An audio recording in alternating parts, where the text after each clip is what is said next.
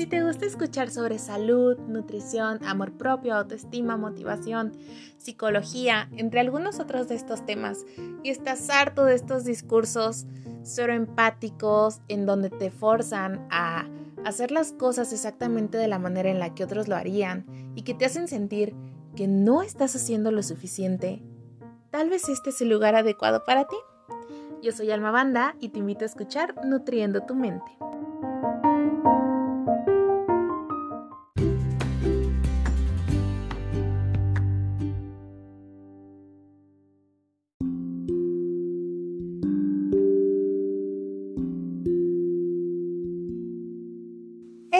Estás? Espero que estés teniendo un excelente día. Ya estamos otra vez a viernes y el día de hoy te quiero hablar sobre la responsabilidad o irresponsabilidad que a veces tendemos a tener con nuestra pareja o con las personas que nos rodean.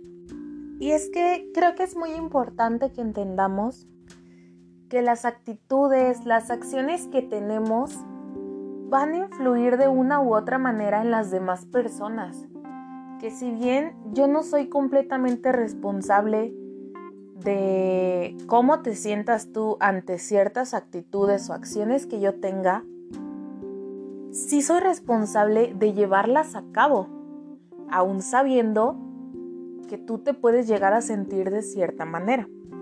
Y te voy a dar un ejemplo. Yo no puedo controlar que a ti te den celos, que yo salga con cierto amigo yo no puedo controlar que tú te deprimas o que tú te sientas mal si yo no te hablo en todo el día o si yo te dejo de hablar en una semana. Pero ¿qué crees? Que sí puedo controlar precisamente esas salidas. El si yo veo que de alguna manera te está afectando que yo me desaparezca una semana, puedo controlar el no desaparecerme una semana. Pero últimamente parece que nos escudamos en este tipo de cosas y que decimos, no es mi problema, no es mi responsabilidad el cómo te sientas tú. Tú lo controlas y yo no puedo hacer nada con eso. Y tendemos precisamente a esto, a quitarle importancia a lo que está sintiendo la otra persona e incluso llegamos a justificarnos o a reforzar este tipo de acciones porque a fin de cuentas, no soy yo la que lo está sintiendo, no soy yo a quien le está afectando. Y incluso llegamos a decir de, ay, pues si te afecta es muy tu problema, pues si tú lo quieres ver de esta manera, pues ni modo, ¿qué puedo yo hacer? No sé si lo notaste, no sé si te suene familiar, pero a mí sí. Y es una situación que tal vez yo he pasado y que incluso he visto con algunos amigos y con sus parejas o con otros amigos. Y de este tipo de acciones en las que a mí me afecta de cierta manera que la otra persona esté haciendo algo, yo puedo hacer dos cosas. Quedarme callado, no decir nada, invalidar mis emociones por completo e incluso sentirme culpable por sentirme como me siento con acciones que no son mías. O hablar y expresar las cosas y decir cómo me siento qué situaciones son las que me están haciendo sentirme de esta manera y qué es lo que yo espero que se modifique o en todo caso, qué voy a hacer si es que estas situaciones no se modifican. En uno de los podcasts anteriores platicábamos precisamente sobre el lenguaje de amor que tiene cada persona y cómo en muchas ocasiones mi lenguaje del amor no es completamente compatible con el de mi pareja y que aún así esto no tiene por qué ser un impedimento para que las cosas no funcionen. Simplemente tenemos que entender que si bien para mí puede ser muy importante que la otra persona esté al pendiente, que me mande mensajes, que me vea cada cierto tiempo, tal vez para mi pareja no lo sea o no represente lo mismo que representa para mí. Tal vez resulte que el lenguaje de amor de mi pareja sea por medio de reafirmaciones, de que le estén diciendo constantemente que lo quieren, que está haciendo las cosas bien y que tal vez yo no requiera de estas cosas, pero que el hecho de comunicárselo a la otra persona realmente nos puede ayudar precisamente a esto, a entender que la otra persona pues lo necesita o se siente más cómodo con este tipo de cosas. Y que si bien muchas personas tenemos diferentes preferencias, gustos y necesidades y muchas veces no vamos a entender a la primera que las demás personas necesitan cosas diferentes, que tal vez yo no estoy mandando ese, ese mensaje que la otra persona necesita o que tal vez yo no estoy haciendo eso que la otra persona necesita y la otra persona no me lo pide o si yo no lo pido, la otra persona muy difícilmente se va a dar cuenta de que lo necesito.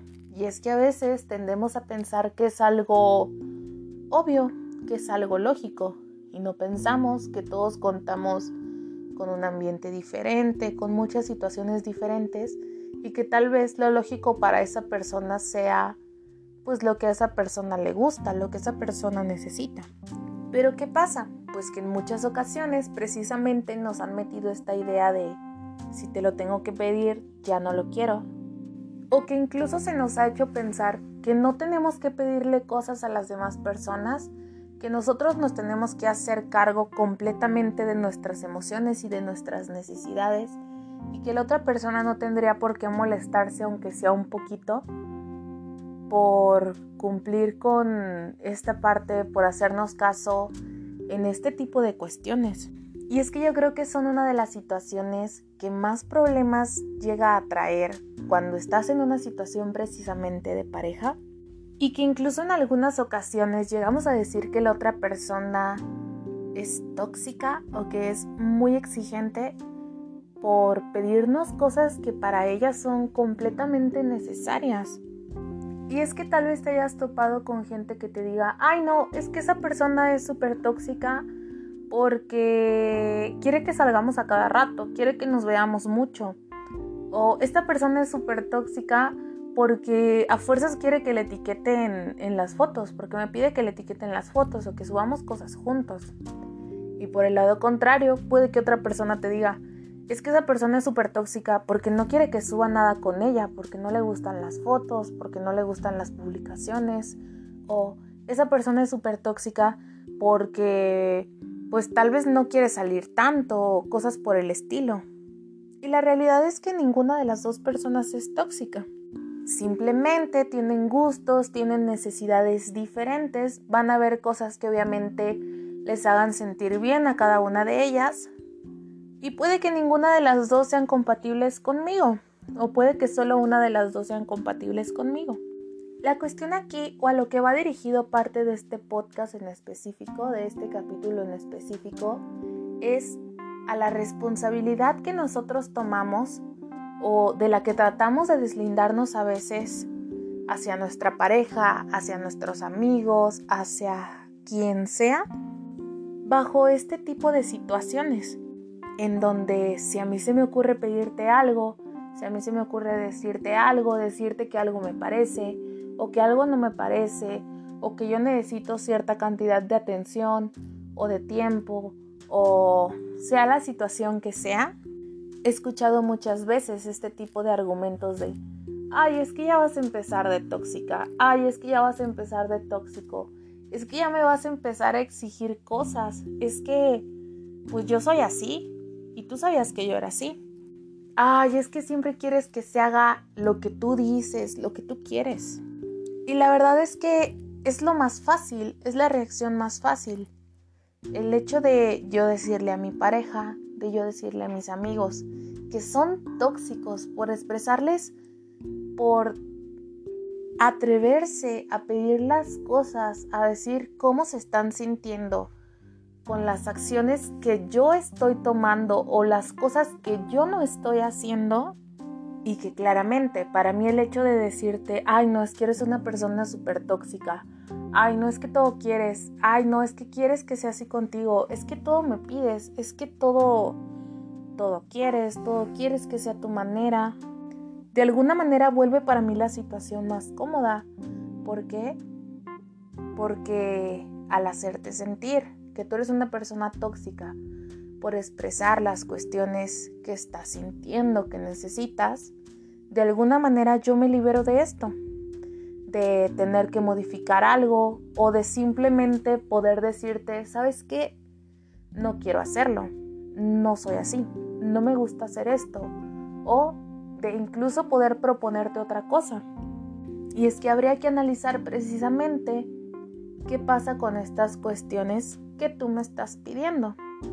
Si por ejemplo para ti es muy importante que subamos fotos juntos, pero resulta que pues tal vez yo no me siento tan cómodo con esta situación, veremos qué es lo que genera en ti esta situación en específico y tal vez yo podría proponerte otra acción o otra cosa en la que te sientas de la misma manera en la que yo haría eso. Y es que tenemos que aprender precisamente a pedir las cosas cuando las necesitamos y a validar más precisamente este tipo de necesidades, este tipo de sentimientos. Porque ¿qué pasa? Que si yo llego con mi pareja y le digo, oye, ¿sabes qué? A mí me gustaría que pasara esto, que hiciéramos esto, eh, o no me siento del todo cómoda con cierta actitud que estás teniendo. Y la respuesta inmediata de mi pareja es un, ah, ya vas a empezar con tus cosas, ya vas a empezar a exigirme cosas, ya vas a empezar de tóxica. Muchas veces llegamos a cuestionarnos si realmente esas necesidades, esos sentimientos que tenemos son válidos o si estamos exagerando. Y es que hay muchas personas que tienden precisamente a hacer esto, a hacernos pensar y a decirnos una y mil veces que estamos exagerando, que no tenemos por qué necesitar ciertas cosas y llegamos a dudar realmente de si debemos de sentirnos de la manera en la que nos sentimos o si debemos de querer ciertas cosas. ¿Y esto para qué? Pues precisamente para esto, para yo no tener que hacerme responsable de la parte que me toca, para yo no tener que darte una respuesta, para yo no tener que modificar alguna acción, para no molestarme. Y es que, ojo, cualquier petición cualquier sentimiento que tú tengas es completamente válido. ¿Cuál va a ser la diferencia entre una petición y una exigencia? Pues que en la petición la otra persona tiene la oportunidad de decir que no o de proponer algo diferente. En la exigencia no. En la exigencia es yo te estoy diciendo que hagamos algo y se va a hacer exactamente lo que yo te estoy diciendo y aprender precisamente a pedir y no exigir las cosas, a hablar primero sobre lo que yo necesito, lo que yo quiero y estar completamente conscientes de que es totalmente normal y totalmente válido todo lo que yo estoy sintiendo y el expresarlo precisamente para que la otra persona pues pueda hacer algo al respecto y por el lado contrario que tengo que ser lo suficientemente responsable de la parte que me toca con este tipo de acciones, de lo que implica que mi pareja me haga una petición y de poder decir si quiero o no quiero o sabes que esto no me agrada pero te propongo esto. Y sobre todo que puedes elegir, que no tienes por qué conformarte, que no tienes por qué dejar que la otra persona haga lo que se le dé la gana contigo, con tus sentimientos, con cualquier petición que puedas tener.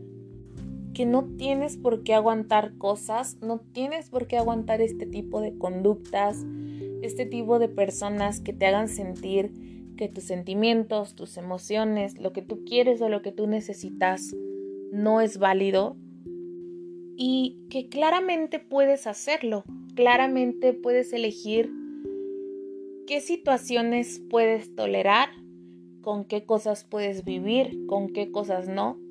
Habrán situaciones en las que tal vez podamos ceder y aceptar ciertas negativas y decir, ok, está bien, no necesito tanto esto. Y habrán otras cosas que sean súper indispensables para nosotros y que no podamos ceder y que no nos podamos conformar con menos porque simplemente son esos, son importantes para nosotras y no nos tenemos por qué sentir mal porque así lo sean. Que yo no tengo por qué aguantar una situación, una persona, una conducta, simplemente por miedo tal vez a quedarme solo, porque entendamos que si bien no todas las personas vamos a ser compatibles, puede que haya otra persona con la que tal vez no tenga este tipo de problemas y otras personas con las que tal vez tenga este mismo tipo de situaciones.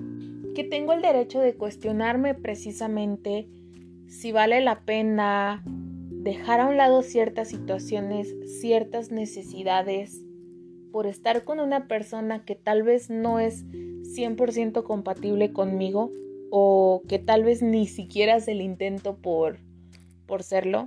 Y vuelvo a lo mismo, que no debes, que no tienes por qué estar en una situación así.